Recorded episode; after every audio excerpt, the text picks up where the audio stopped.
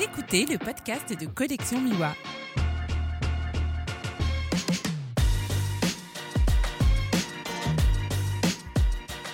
Bonjour et bienvenue dans ce nouvel épisode du podcast de Collection Miwa, toujours à Perpignan avec le collectif DR. C'est au tour de Céline Bragan.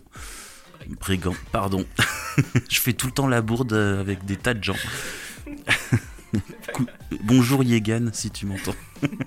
Mazandarani, j'ai appris à prononcer son nom euh, depuis le podcast. Euh, donc on continue la présentation des photographes qui euh, ont des photos éditées dans le livre du collectif DR. Bonjour Céline. Bonjour. Tu peux nous parler un peu de ton parcours de photographe?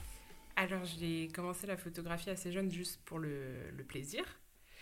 Et ensuite j'ai fait quelques photos de concert quand je travaillais pour un magazine de rock euh, quand j'avais 19-20 euh, ans. Euh, puis j'ai fait un stage à Monaco Matin quand j'étais en école de, journalisme à Paris, entre mes deux années de master. Et j'ai poussé un petit peu pour faire de, la photo.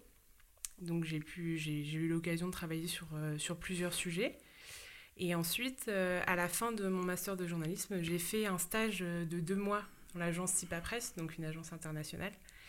Et là, ça m'a permis de, de faire du, news, donc de couvrir en particulier l'actualité euh, sociale et politique à Paris. Suite à ça, euh, l'agence CIPA m'a proposé de les rejoindre.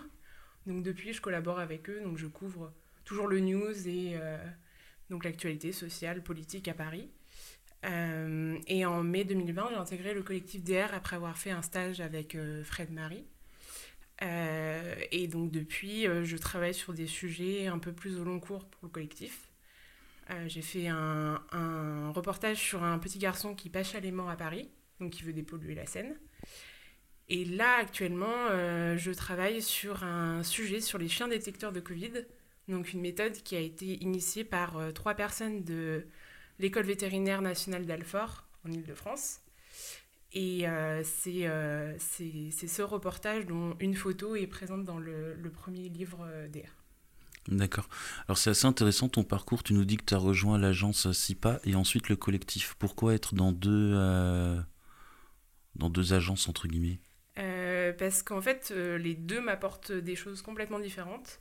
L'agence SIPA, c'est vraiment de la couverture de, de hard news. Donc on m'envoie sur, sur ce qui se passe en fait à Paris, des manifestations, euh, des, des, rencontres à l'Élysée, euh, des événements qui, qui, se passent en fait euh, dans la capitale. Et puis je leur envoie aussi des, des, projets un peu plus personnels, mais toujours sur du news. Et le collectif DR, je l'ai rejoint parce qu'en fait j'avais besoin d'apprendre à faire des sujets plus au long cours, de réfléchir à des sujets, de les mettre en place et ensuite de, de les réaliser et de les vendre directement en fait à des rédactions. Donc c'est pour vendre des sujets de, plusieurs pages avec plus de photos.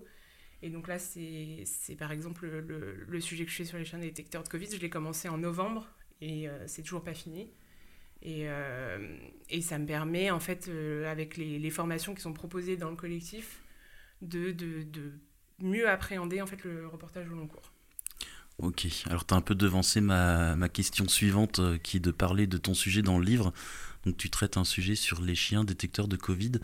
Euh, alors ça a l'air super intéressant, mais je me demande comment tu es arrivé à dire tiens ça peut être un sujet. Euh, c'est quoi le cheminement pour arriver à... Le cheminement, euh, il est dû un peu au hasard, c'est-à-dire que j'ai, j'ai une amie qui, qui travaille comme communicante pour les pompiers des Yvelines. Et un jour, on prenait un verre ensemble et elle m'a dit Tiens, euh, nos équipes cynotechniques sont en train de, former des chiens à la détection du Covid euh, à l'école vétérinaire d'Alfort. Euh, ça pourrait peut-être t'intéresser. Je peux te mettre en relation avec notre chargé de com et puis voir si tu peux aller faire un sujet si ça t'intéresse. Et j'en avais pas encore entendu parler, moi, de ce sujet. Je trouvais ça hyper intéressant comme, comme méthode parce que le chien est utilisé aussi pour Enfin, il y a beaucoup de recherches sur, euh, sur l'aptitude du chien à détecter des cancers, par exemple. Donc, euh, je me suis dit, le, la recherche, enfin, la détection du Covid, ça peut être quelque chose de, de, prometteur qui peut se déployer. Ça peut être une nouvelle méthode de détection. Enfin, ça peut être euh, intéressant. En plus, il, ça faisait quelques mois qu'il travaillait dessus, mais là, il formait des chiens de pompiers. Donc, ça a commencé à prendre un petit peu d'ampleur et, et c'est comme ça que j'en suis venue à travailler là-dessus, en fait. D'accord. Tu présentes combien de photos sur ce sujet dans le livre? J'en ai qu'une. T'en as qu'une, ok. Et t'as déjà vendu le sujet ou c'est un sujet encore en cours Non, je l'ai pas vendu. Enfin, c'est encore en cours. En fait, euh, j'étais partie d'abord sur, euh, sur la méthode, en fait, les chiens qui détectent le Covid. euh, et je l'avais, je l'avais envoyé à plusieurs rédactions. Certaines m'avaient dit qu'elles étaient intéressées. Et puis ensuite, quand je les ai relancées, après une étude scientifique qui a été menée au printemps 2021 et qui avait donné de bons résultats, qui avait validé en fait la méthode de détection du Covid, j'ai plus de nouvelles. Mais depuis, ça s'est enfin ça s'est beaucoup développé en fait surtout euh, à l'étranger. Euh, Il y a 54 pays qui sont en train de former euh, ou qui ont formé des chiens à la détection du Covid. Parmi eux, il y a les Émirats Arabes Unis qui ont 100 chiens qui sont déployés sur tout le territoire, donc dans les aéroports, dans les gares et aussi dans les, avec des unités mobiles. Mais en France, toujours pas. Olivier Véran, en juin, avait annoncé qu'il y aurait des chiens qui seraient déployés dès cet été, que la méthode était prometteuse. Et finalement, il n'y a toujours rien qui se passe en France. Euh, L'équipe continue de travailler dessus. Là, ils ont formé des chiens de, de l'association Andy Chien en, en juillet. Et il y en a un qui est développé actuellement dans un EHPAD euh, euh, dans le Haut-Rhin. Donc ça, je vais le poursuivre. Je vais aller voir ce chien qui est déployé en EHPAD donc au, mois de septembre ou octobre. donc je vais continuer le sujet. Ok. Je crois que les chiens, ils ont un flair qui va jusqu'à la molécule, non? C'est ça? Ouais, ils ont un flair euh, qui, est, qui, est, qui est vraiment euh, surdéveloppé euh, par rapport à l'humain et c'est énorme. Et euh, et il y a beaucoup de, tests prometteurs, enfin d'études prometteuses en fait sur la détection d'Alzheimer, de, Parkinson, de beaucoup de cancers. Et là, pour l'instant, on ne sait pas exactement ce qu'ils détectent. On sait que c'est des molécules qui sont dégagées par le corps, parce que là, c'est des, des tests qui sont faits, c'est des tests axillaires, donc c'est à partir de compresses imbibées de sueur. Et, euh, et en fait, euh, ce serait apparemment une molécule qui est dégagée par le corps quand on contracte le Covid, euh, qui ferait que les chiens sentiraient ça. Mais on ne sait pas exactement ce qu'ils sentent. Ouais, c'est assez impressionnant. J'avais vu un reportage aussi sur les chiens qui arrivaient à détecter, euh, à anticiper les crises d'épilepsie chez les Mm. enfants.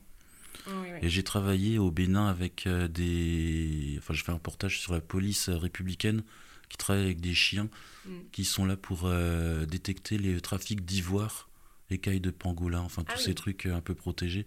Et c'est assez dingue parce que de l'ivoire, euh, quand on le renifle, ça Mm. sent rien en fait, a priori. Oui. Mais ils arrivent à détecter ça dans les Mm. valises. euh. Ouais, C'est assez dingue.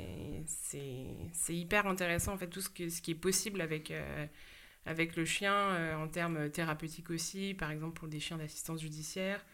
Et, euh, et là, pour, pour le, le Covid, c'est c'est hyper intéressant parce que c'est hyper rapide en plus. Enfin, ça prend quelques secondes, il passe devant un cône où euh, il y a un, un, un petit contenant avec, euh, avec la compresse de sueur et, euh, et ils arrivent à, à détecter en une seconde, ils s'assoient pour dire... Ouais, c'est plus rapide que le test PCR.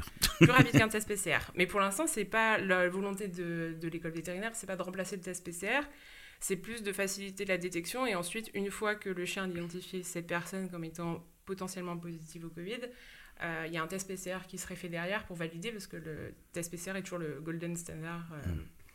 actuellement. Mais, euh, mais voilà, c'est un projet hyper intéressant, donc je continue de suivre. Merci Céline. Merci à toi. Merci d'avoir écouté cette, nou- ce nouvel épisode du podcast et je vous retrouve sous peu avec un nouvel invité du collectif DR. À bientôt.